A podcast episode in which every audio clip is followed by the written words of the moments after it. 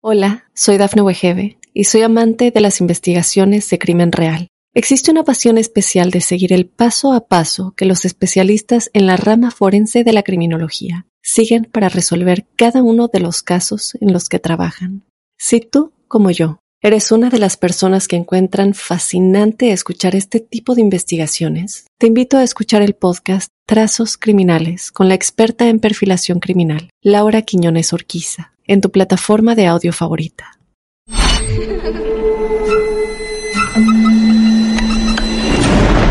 Los seres vacíos nos observan. Hasta hoy se registran muchos reportes de actividad paranormal en él. Veo cosas que no puedo explicar. Hay alguien sentado en esa silla. Está aquí.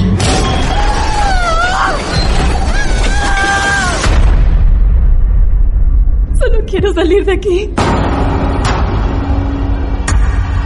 Misterio está fundamentado en el silencio. Pero ya es hora de hablarlo entre todos. Esto es... Hay alguien en la casa. Martes de Misterio. Es divertido asustarse a veces, ¿no?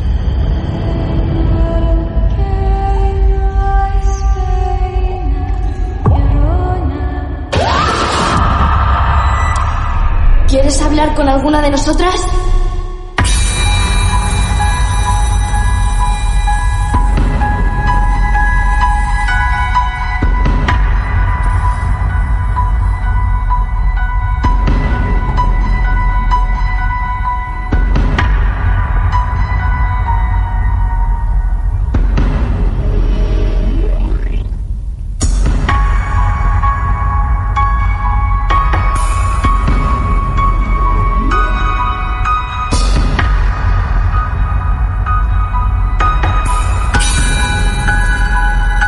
Otro caso real, otra historia que seguramente te va a dejar pensando cuando terminemos este relato,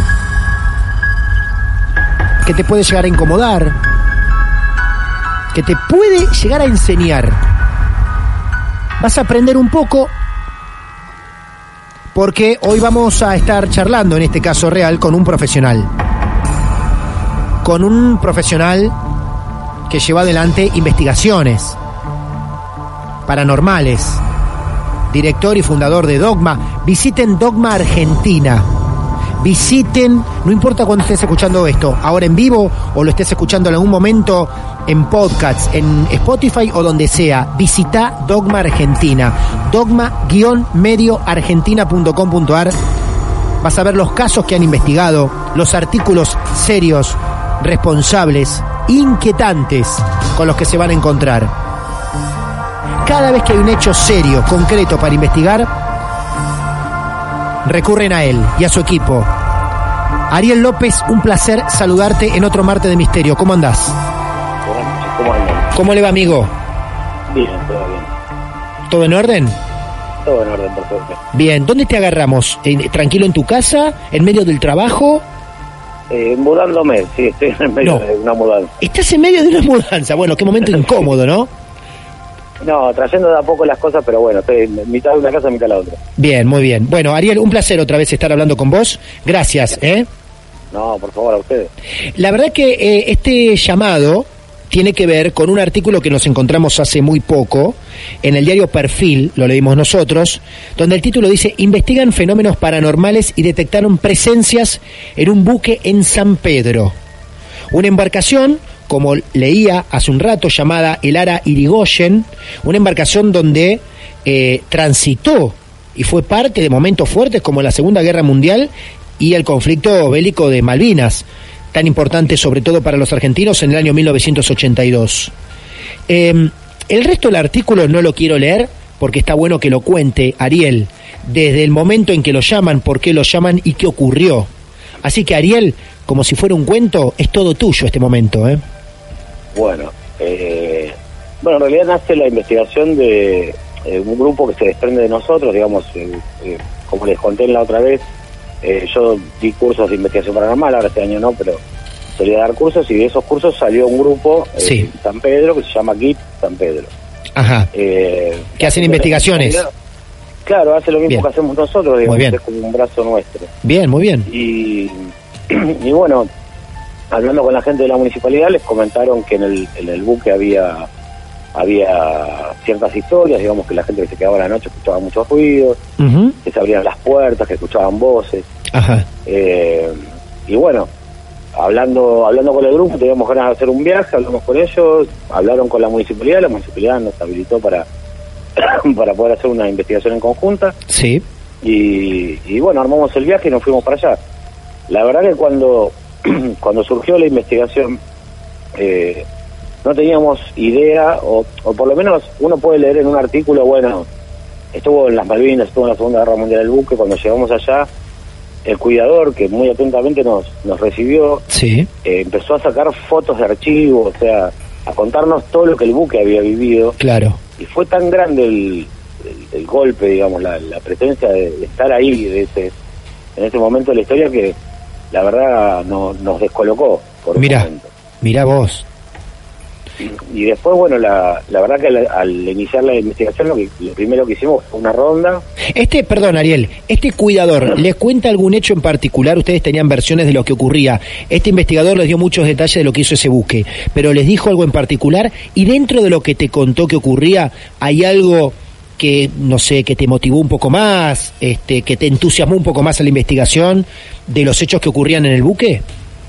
Sí, eh, bueno, hubo un caso particular. Ellos eh, estuvieron, el buque hizo un montón de, de, de- de movidas en Malvinas, digamos, pero Ajá. lo que lo más fuerte que hizo fue asistir a la gente de, de Belgrano cuando cuando hundieron el Belgrano. Ah, ah, Eh, o sea, fueron los encargados de recolectar a la gente de- del mar, claro, a la claro. gente que estaba viva y la que no, digamos, ¿no? Ah, eh, por eso- gente fallecida claro. también, claro.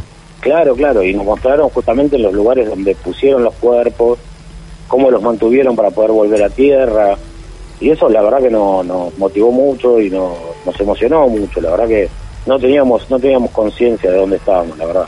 Bien, Y a partir de ahí fue el trabajo mucho más, si bien siempre tratamos de ser muy respetuosos y todo, pero todo fue, digamos, eh, eh, cambiando, viste, mutando, la verdad que teníamos una sensación de hacerlo con, con mucha seriedad, con mucho respeto, de hecho nos han llamado un montón de lados para hacer notas y todo, y, y a veces le decimos que no para no mo- mover sentimientos que uno capaz que, claro. que la verdad que, aunque pasaron hace un tiempo ya, todavía duelen. Sí, Entonces, seguro. tratamos de hacerlo con mucha mesura. Ujú, Bien.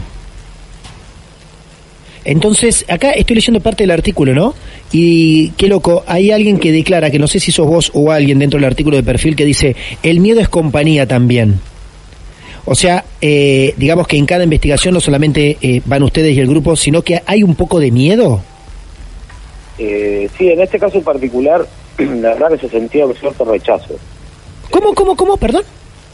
Sí, se sentía, una de las cosas que nos pasó, Sí, que, que, que fue, pero fue automático y fue de todos los investigadores, sí. es sentir un rechazo en el lugar, muy fuerte. Ajá. Eh, la verdad que se sentía como, como que estábamos invadiendo un lugar que yo me imaginé, ¿no? Desde lo militar, desde, desde la perspectiva de, de una persona que, que vivió en un buque o que, vi- que transitó su vida en un buque, en un aspecto militar y todo, digo, bueno, debe haber un cierto rechazo a que estemos haciendo esto en su lugar, digamos, etcétera, que suele pasar cuando hacemos investigación, Sí. y sobre todo porque había dos mujeres en el barco. Eh, no quiero establecer una cuestión de género, Sí. pero pero la verdad que cuando yo no lo sabía, esto me lo contó Guillermo Pigman, el, el- la persona que trabaja conmigo, me dice, claro, en los buques por lo general no se las deja subir a las mujeres porque dicen que es de mala suerte. Mirá vos, para, para, no sabía, yo la verdad que no sabía eso. No sabía Yo tampoco, eso. La verdad Mirá. me lo enteré allá, sinceramente. Ajá. Y, y bueno, y, y, y la verdad que las, las chicas eran las que más rechazo sentían. Eh, esto surgió como a las 5 de la mañana, ¿no? En una mesa tomando mate y haciendo un, un impas y, y Guillermo comentó esto y, y saltó el cuidador del lugar y nos dice, no, no, es cierto, por lo general se despiden en el puerto porque no las dejan subir al barco porque dicen que es de mala suerte. Mirá Los marineros vos. son muy arraigados a esa creencia. Ustedes tenían, es como que tenían, a cerrar un poquito más todo. Escúchame, ustedes tenían dos mujeres dentro del equipo de investigación. Claro. Bien, perdón, para no irnos demasiado, en esta primera visita que ustedes hacen y ya eran ahí las 5 de la mañana, ese, ese día fueron a conocer un poco parte de la historia, no hacer ya la investigación a pleno o hicieron todo junto esa noche? No, tuvimos que hacer todo juntos por, Ah. por los tiempos. O sea, Bien, la bien, bien. municipalidad nos pudo habilitar Bien, sin perfecto. ningún problema. La verdad que nos recibieron, pero, pero increíble. Bien, Pero era era una noche, digamos. Bien, era lo que teníamos habilitado porque al otro día ya se abría como un museo otra vez claro, y, y había que dejar todo prolijito y andando. Así que exacto. era, era la oportunidad única de hacer todo, digamos. Bien. Hola, soy Dafne Wegebe y soy amante de las investigaciones de crimen real. Existe una pasión especial de seguir el paso a paso que los especialistas en la rama forense de la criminología siguen para resolver cada uno de los casos en los que trabajan. Si tú, como yo, eres una de las personas que encuentran fascinante escuchar este tipo de investigaciones, te invito a escuchar el podcast Trazos Criminales con la experta en perfilación criminal, Laura Quiñones Orquiza, en tu plataforma de audio favorita. Y entonces,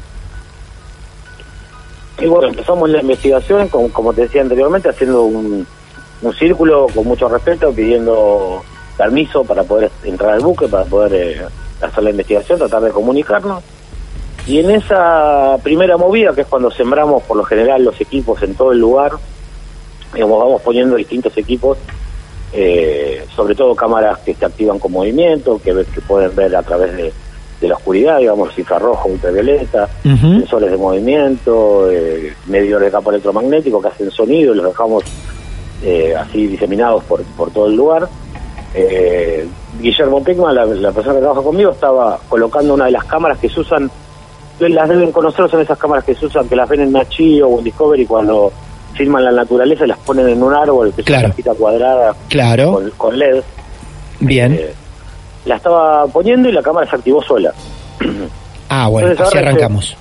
Claro, eh, Sí. vos, vos se habrá movido. No tiene no tiene visor la cámara, tenés que ver con la tarjeta.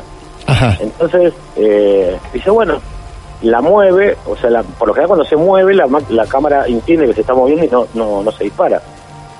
Entonces, eh, la mueve y saca dos fotos también. Bueno, dice, arrancamos, ¿viste? claro. La deja puesta y nos fuimos a investigar. Qué bárbaro. Sí, A la hora más o menos de esto, salimos afuera del buque a fumar un cigarrillo y cuando estábamos charlando yo veo una persona parada como, como amarrando el buque y cuando levanto la vista sale corriendo. Cuando sale corriendo agarro los equipos que tenía en la mano y empiezo a sacar fotos, fotos, fotos y no logré captar nada. Pero era la, el, digamos, el Guillermo había dejado en la proa, en la parte de atrás del barco, la, la cámara y esto sucedió en, en la popa. Eh, vos viste una persona tal cual amarrando el buque. sí, sí. Una más, figura clara. investigadores, tres investigadores y los tres lo vimos. Ah, los tres lo vieron, Sí. claro. Levantamos la cabeza y le digo, hay una persona y agarré la cámara y cuando salí ya lo vi seguir corriendo y se desvaneció, digamos, no no llegué, eh, justo está en la curva de la proa Sí, y cuando llegué a la curva no había nadie. Bueno, pusimos equipos ahí también, pi, pi, pi, nos fuimos a, a hacer toda la parte de adentro del bus. Ajá, Y después, bueno, toda la noche fueron, la verdad que la sensación de, de ser observados, sí, eh, lo- los medidores que varias veces nos contestaron, ajá, y hubo un caso particular cuando llegamos, la, el- esto que te contaba de, de lo que sucedió en Malvinas, se, como no ten- el, el buque es un buque remolcador, no tiene un lugar establecido para guardar cuerpos, ni un- más allá de una enfermería muy chiquitita, pero muy, muy chiquita, no hay lugar para esto. Entonces, desgraciadamente los cuerpos los tuvieron que poner atrás de todo el barco donde va el eje de la hélice, para que te des una idea lo profundo que está, digamos, atrás de la maquinaria. ajá, La primera pasada que hicimos esa noche, después de todo lo que sucedió arriba, perdón, sí, no, tranquilo. eh, bajamos con un investigador nuevo que está colaborando con nosotros, Diego, y, y lo llevo conmigo. Entonces bajamos a la sala de máquinas, empezamos a hablar, pusimos los equipos. Le digo, bueno, si hay alguien acá con nosotros, por favor, que se haga presente. Nada. Le digo, bueno, vamos a hacer una prueba, vamos a hacer un golpe para sí, dos golpes para no. Si, si les molesta que estemos acá, les pido por favor que, eh, que, que me den una señal y automáticamente se escuchó un golpe. Un golpe. Le digo, bueno, vamos a hacer una, una otra prueba, porque siempre chequeamos varias veces la, la respuesta. Ajá, Vamos a hacer otra prueba. No quieren que estemos acá. O sea, si no quieren que estemos acá, por favor conteste con dos golpes. Black Black. Ah, bueno. Le digo, bueno, Ah, bueno. Diego, primera, primera investigación, un poco más que tétrico estaba pues. Claro, claro. Le digo, bueno. Había uno que debutaba esa noche, claro. Claro, sí, sí, debutó y con, con todo. Sí. Así que le digo, bueno, está bien. Entonces, no quieren que estemos acá. Última opción, le digo, por favor, respóndame y nos vamos. Tac. Ok. Agarramos los equipos, subimos por la escalera y nos fuimos para, para afuera. Para afuera. Así que así, arrancamos prácticamente la investigación con esos tres Por hechos Dios. que fueron, pero Clarísimos. fuertes. Bien. Eso más o menos, que, ¿qué, qué horario era de madrugada, no? Y estos ya eran como las 2 de la mañana. Dos de la mañana. Más o menos. Habremos arrancado a las 11 de terminar de poner los equipos y a partir de las 11 y media, 12 empezaron este tipo de hechos. ¿viste? Esos hechos, claro. Un- una bajada, nos juntábamos con el equipo afuera o nos íbamos, habíamos armado también una mesa con todos los equipos en la parte donde dormían, donde estaban las literas de los marineros y, y bueno, nos juntábamos ahí o nos juntábamos afuera. Así que en esas tres, cuatro pasadas, tres pasadas fueron, ni tres pasadas, eh, ya habíamos tenido todo, toda esa interacción. Impresionante. Qué efectividad, qué, qué actividad, ¿eh? Sí, sí, aparte, la verdad que eh, no, no, yo por lo menos fue un sueño a cumplir porque siempre quise hacer un buque. En, en todos los, los, los lugares del mundo donde hay investigadores siempre se caracterizan por hacer terribles barcos y, Claro. y yo tenía como esa, esa ese fetiche de hacer un Sí. barco Sí, eh, y esto fue no solo maravilloso, maravilloso a nivel histórico, claro. sino que estar ahí y todo lo que se vivió fue, fue increíble. Bien. ¿Eso, eso, ¿Eso fue como el comienzo? ¿Hubo más señales?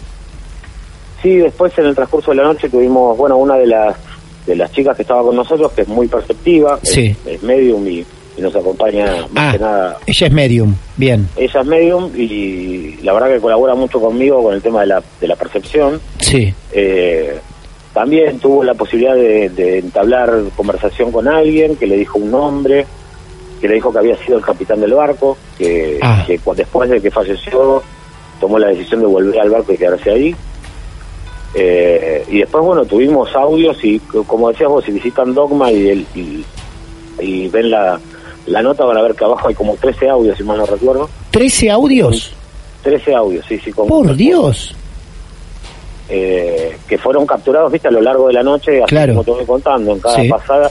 Lo que pasa que también, pensar que el buque lo dividimos, lo partimos en cuatro, digamos, por decirlo de alguna forma. Hicimos las partes inferiores, proa y popa, y las partes superiores, proa y popa. Entonces, eh, íbamos rotando eh, constantemente, hacíamos uno adelante, uno atrás, uno y, rotábamos.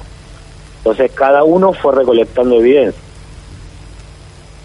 ¿Las evidencias que iban recolectando se daban cuenta en el momento o hay audios entre estos que vos decís, que ahora vamos a decir bien exactamente cómo ubicarlos, eh, los escucharon después, al desgrabar o al volver a escuchar? ¿Todos escuchaban en el momento? No, en el momento tuvimos sí la percepción Sí. de algún sonido o alguna respuesta. Sí. Eh, como que uno escucha también el audio, pero bueno, eh, siempre lo que pensamos en ese momento es, bueno, para no sacar conclusiones, esperemos que haya quedado grabado. Ajá. Eh, y por lo general los- lo que es audio se analiza después. Eso se dedica a Guillermo, que es el, el especialista en audio, que los analiza uno por uno y va buscando eh, en un espectrómetro, digamos, lo que no es audible y se, se, tra- se- se transcribió a- al oído humano como para ver eh, algo que digamos que no es una voz humana o que no es un ruido o algo por el estilo. Lógico, claro. Eh, entre los audios que presentás, ¿hay alguno que dice claramente algo que llegás a interpretar algo vos? Eh, sí, casi todo. Ah, ¿en serio? ¿Qué se escucha más o menos? No te digo todos, para después poderlos escuchar, pero para los que estamos acá en vivo escuchándote, ¿qué, qué rescataron de esos audios? Eh, bueno, tuvimos, mira, ahora la verdad que no Sí. me quedan los casos, pero Sí. eh, me acuerdo mucho de uno que fue muy particular, lo que pasa es que voy a putear. Tranquilo. Eh. ¿En serio te putearon? Sí, me dijeron, qué hijos de puta. No, Sí, todo eso, sí. no puede ser, y no después te hay, puedo hay creer. otro audio que es muy, muy llamativo, que es como si dos personas estuvieran hablando y le dice, pará, mirá, o algo por el estilo, no, no me acuerdo bien las palabras, pero era Sí. algo así como, pará, mirá, sí, le dice el otro, con dos voces distintas. Es- esos dos me los acuerdo, pero patente. Hola, soy Dafne Wegebe y soy amante de las investigaciones de crimen real. Existe una pasión especial de seguir el paso a paso que los especialistas en la rama forense de la criminología siguen para resolver cada uno de los casos en los que trabajan.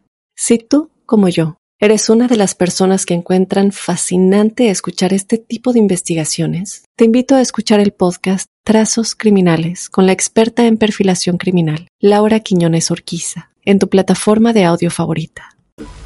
Eh, está buenísimo acá. Quiero que mm, todos hagan este ejercicio, los que estén escuchando. Ya te digo, no importa cuándo sea.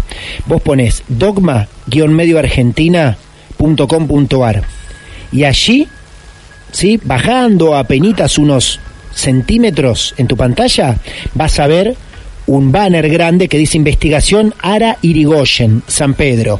Si no puedes, directamente en tu buscador. Investigación Ara Irigoyen San Pedro Dogma. Y vas a encontrar este link que estoy recorriendo yo mientras nos cuenta Ariel López la investigación. Vas a ver parte por parte lo que vieron, vas a ver fotos, vas, van a ver un video con una sombra que se mueve que es de los típicos videos que uno a veces se cruza con sombras que se mueven, este es el más claro de todos. Es el más claro de todos, por lo menos que yo he visto. Eh, es impresionante. La sombra que se ve en un video es tremenda. Y también están los audios, donde por ejemplo se escuchan cosas como tráfico a puerto seguro, morí cansado. Están, digamos, las frases de los audios que vos mismo después podés escuchar, ¿eh? Bueno, estos estas frases que yo te estoy diciendo en este momento al aire son los testimonios que ustedes pueden escuchar claramente acá en Dogma, en la investigación del Ara Irigoyen de San Pedro. Búsquenlo así, lo van a encontrar, está buenísimo. Todo el material y la explicación que Ariel con su equipo están dando. ¿Cuántos fueron en total, perdóname, los que fueron a trabajar y a investigar? ¿Me dijiste? ¿Seis personas? Para ver. Más o menos. Dos, cuatro, cinco, seis, sí, seis. Seis personas, con dos mujeres ahí, una de ellas medium. ¿Cómo, vos viste el, momento en que ella hizo el contacto? ¿Cómo, cómo fue lo, su, su laburo? ¿Qué es lo que hizo? Eh, sí, estuvieron, en realidad estaba con Guillermo, estaba conmigo, pero te, te cuento porque... Lo que sepas, claro. Eh, una, una acotación al margen. Sí. que escuchen el audio traten de usar auriculares porque... Claro, perfecto, muy bien. de la compu claro. a veces... Claro. se pide que hace un ruido raro y uno dice, nada, no se escucha nada, pero la verdad que son bastante claros. Bien, eso, eh, usen eh, auriculares, claro, sí. El, la verdad que hay, hay una un, salón adelante que es la, el casino de oficiales, que le dicen ellos, viste que es un salón grande donde se, se detienen los oficiales a comer, a pasar un rato. Eh, y en ese lugar fue donde ella se presentó con Guillermo, armaron con una notebook y un micrófono de amplio espectro, armaron ahí una sesión y ahí fue donde ella empezó a captar eh, una persona que le estaba hablando y empezó a, decir lo que ella percibía, digamos. Ajá. Bien. Bueno, ahí nos contó que le preguntó quién era, le dijo que era el capitán del barco, le preguntó cómo, si había muerto ahí, le dijo que no, sí. pero que había decidido y volver a ese lugar. si les molestaba que estuviera ahí, no le contestó. Eh, y después le dijo un nombre que, que es muy loco porque todos tratamos de acordarnos el nombre de la persona. Sí. Nadie lo puede recordar. Está grabado en un audio. Igual Guillermo, hoy nos preguntaron familiares de, gente que estuvo en el lugar y estamos rastreándolo para, para pasártelo. Pero, Perfecto. Pero viste esas cosas que pasan en las investigaciones, que después uno se pierde en el hilo de tantas cosas que pasan. Ariel, la verdad que estoy siguiendo los pasos como puedo, porque estoy haciendo esto en vivo, escuchándote a vos y tratando de leer algo, pero es completísima, la investigación está buenísima ¿eh? y, es genial. Igualmente ya estamos un poco acostumbrados cada vez que nos hablan de un caso que ustedes investigaron, la, la devolución y el, y el informe que exhiben a través de Dogma es completísimo de verdad. ¿eh? ¿Cuál es tu observación después de haber estado ahí? Si a lo mejor eh, esto me lo estuvieras contando ni bien bajás del buque, la emoción que sentiste o qué cosa. Ya hablaste de incomodidad, pero ¿qué otras cosas sentiste recorriendo ese buque?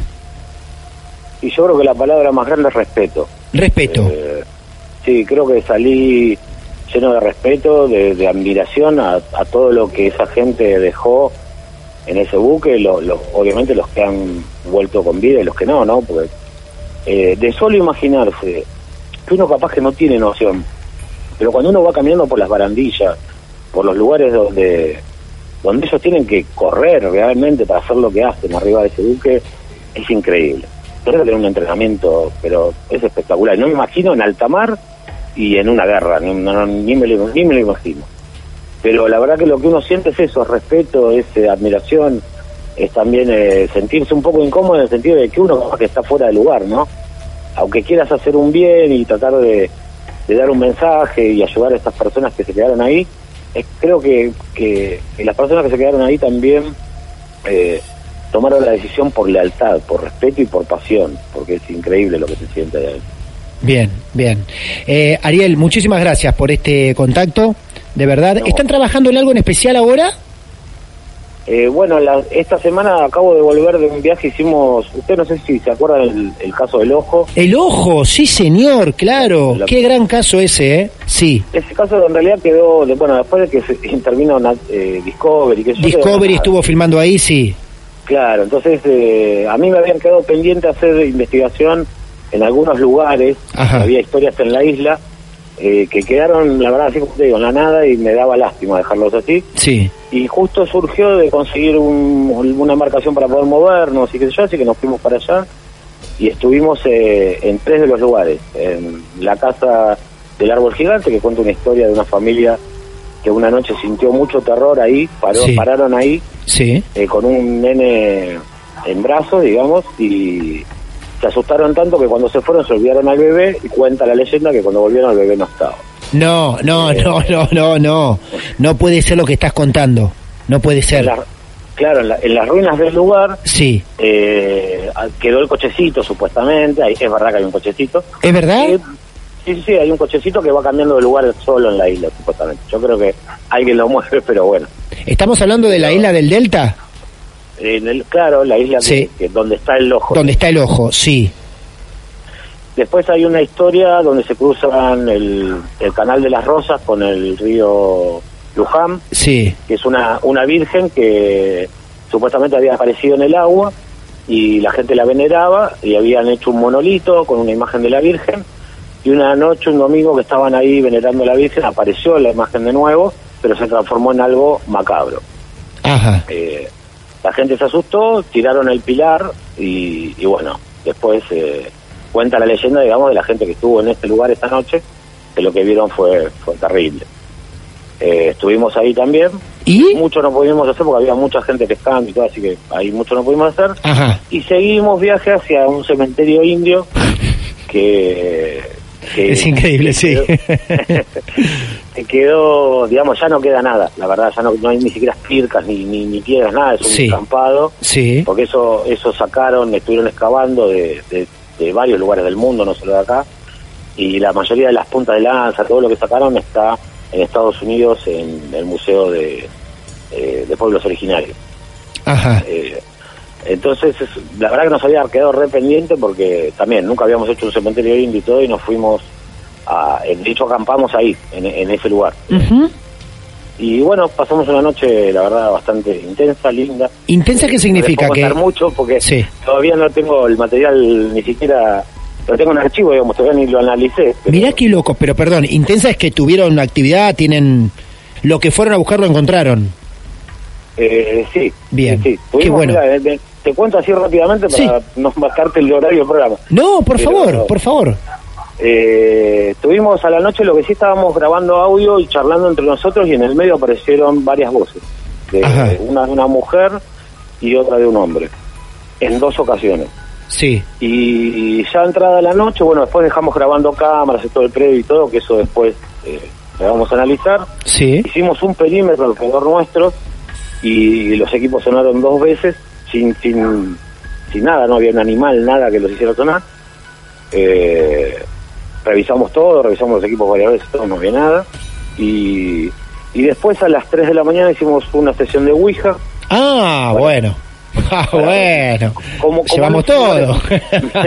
claro. Como en estos lugares no jorobamos a nadie, Claro. había dos, dos medios preparados para eso, así que Bien. hicimos la, la sesión de Ouija y Sí. estuvo excelente, pero excelente. Ajá. De hecho, contactamos a una mujer Sí. que, que era la que percibía esta, esta chica que estuvo en el ARA estuvo con nosotros acá. Y ella percibía todo el tiempo una mujer. Eh, eh, bueno, nos contestó una mujer en, en la Ouija y estuvimos hablando un muy buen rato Mirá, eh, con relación al, aparte al, al, eh, al- hay, hay un litigio muy grande en ese lugar que es el tema que están tomando tierras claro. los aborígenes Sí. y nos dijo el nombre de la empresa que está tomando las tierras. No, no. Eso no, ni nosotros lo sabíamos. ¿Se lo marcó a través de la Ouija? Sí. Mirá vos. Una información que ninguno de ustedes manejaban se la dijo este contacto, esta energía o lo que sea a través de la Ouija. Sí, sabíamos que había un barrio, digamos, ahí que se llama con ese nombre. Claro. Pero, pero él tres veces lo repitió. Tres veces el mismo nombre con una palabra agregada. Ahora estamos investigando qué es, que seguramente sea lengua indígena y no, Claro. no, no, no supimos qué era. Eh, y después también eso, que nos contestó un par de palabras que no tenemos idea qué es, estamos tratando de buscar la traducción. Claro, exacto. Qué Pero sí, belleza. fue- Qué belleza, bueno. ¿eh? Pero bueno, esto fue el domingo a la madrugada, llegamos, al domingo a la madrugada salimos de la isla, así que Hace muy poco. Bueno, ¿eso lo van a plasmar en Dogma? Yo creo que sí, sí, Bien. sí, sí, tenemos material seguramente. Seguramente. Bueno, eh, Ariel, te llamamos por un caso y nos terminaste contando tres o cuatro. Está buenísimo. Quiero que sepan que los que estén todavía y hayan resistido este momento, quiero que sepan que aparte de lo del ARA, para aquellos que no escucharon todavía o leyeron sobre el caso del ojo, es muy sencillo. Vayan también a un buscador, hoy los estoy haciendo trabajar un poco, pero cuando encuentren cada una de las informaciones les va a encantar les va a encantar. Si están acá escuchando Marte de Misterio y esta entrevista con Ariel López, lo que sigue a estos links que les voy pasando les va a encantar todavía más. Vayan a un buscador y pongan el ojo del Delta del Paraná. Y van a ver lo interesante de esa historia que acá en este programa ya la tratamos y que estaría bueno aquel que no tenga idea de lo que estamos hablando y dónde estuvo Ariel, se den cuenta por dónde estuvo caminando el señor. ¿Eh? De verdad. Un grosso. Desgraciadamente el- el- la historia del ojo terminó mal, digamos, porque mucha gente trató de refutar la historia, de no... Como en un principio la persona que lo propuso quiso juntar plata para armar una mega investigación, Sí, es verdad. eh, terminó mal. en Terminó este país mal. no, están- no estamos acostumbrados a esas cosas. Claro. Y la verdad que conozco a la persona que lo hizo y no tenía ningún ninguna intención de ganar ni nada por el estilo con eso, pero pero bueno, eh, hubo mucha gente que lo, lo digamos trató de tirar abajo la historia y de cómo llegar al ojo y de que te podía hacer de otra manera. Una lástima porque la, la, la isla, yo les cuento que estuve ahí y lo que te cuenta la gente, el- los isleños, es increíble. Es increíble. Eh, el- todo lo que se vive alrededor de esa isla es, es espectacular. Bueno, eh, loco, te mandamos un abrazo grande. Es un placer cruzarte. Sí, no, lo mismo, un placer estar en el programa y cuando quieran saben que cuentan conmigo. Perfecto. Eh, en Instagram, la gente que te quiera seguir y preguntar, Ariel, ¿cómo es tu dirección? Eh, Ariel López, creo que es Ariel López Investigación Programa Dios, uso poco Instagram. Ah, mira vos. Bueno, Ya no tengo tiempo para claro. hacer cosas. si no te estás mudando, estás laburando. Si no estás laburando, estás metido en el, en el Delta, estás metido en un cementerio, en cosas así. Tal cual. Claro, está muy bien, Ariel, está muy bien. Que lo disfrutes entonces. Bueno, si no, ya saben, dogma-medioargentina.com.ar y ahí están los casos que ellos van investigando. Gracias, Ariel, un placer nuevamente. No, gracias a usted. Les mando un abrazo gigante. Esto es Martes de Misterio. Necesito ayuda. Basado en hechos reales. Hola, soy Dafne Wegebe y soy amante de las investigaciones de crimen real. Existe una pasión especial de seguir el paso a paso que los especialistas en la rama forense de la criminología siguen para resolver cada uno de los casos en los que trabajan. Si tú, como yo, eres una de las personas que encuentran fascinante escuchar este tipo de investigaciones, te invito a escuchar el podcast Trazos Criminales con la experta en perfilación criminal, Laura Quiñones Orquiza, en tu plataforma de audio favorita.